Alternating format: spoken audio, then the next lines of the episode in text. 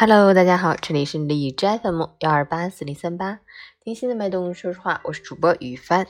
今天的成长家园分享的内容是音乐唤醒希望，作者重庆吴玉平。每年的元旦，我都会坐在电视机旁，享受着维也纳演奏家向全球的乐迷奉献的视听盛宴。今年的维也纳新年音乐会格外引人注目，因为疫情的原因，现场没有一个观众。可艺术家们仍然全情投入，向世界呈现音乐独特的美。年近八十高龄的意大利指挥大师里卡尔多·穆蒂表示：“即使大厅没有观众，我们也要向世界各地观众传递和平与希望的信息。”这一愿望达到了。中场休息前和全场结束时。维也纳爱乐乐团的艺术家们收到了来自全世界九十多个国家和地区的七千多名观众经久不息、雷鸣般的云端掌声。这一刻，我的眼眶湿润了。指挥家、演奏家、芭蕾舞蹈家共同演绎了音乐的独特魅力。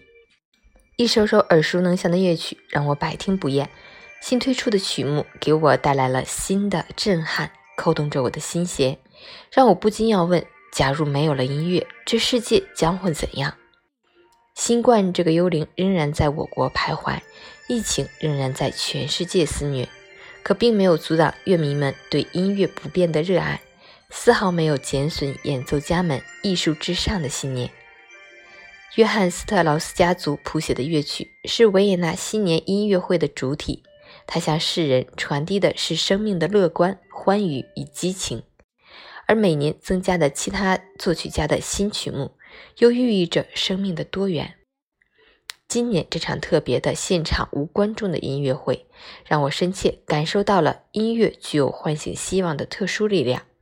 人类不管遇到什么样的苦难，都要像伟大的乐曲《蓝色多瑙河》预示的那样，无论历经多少曲折，都犹如滔滔江水，终会汇入大海。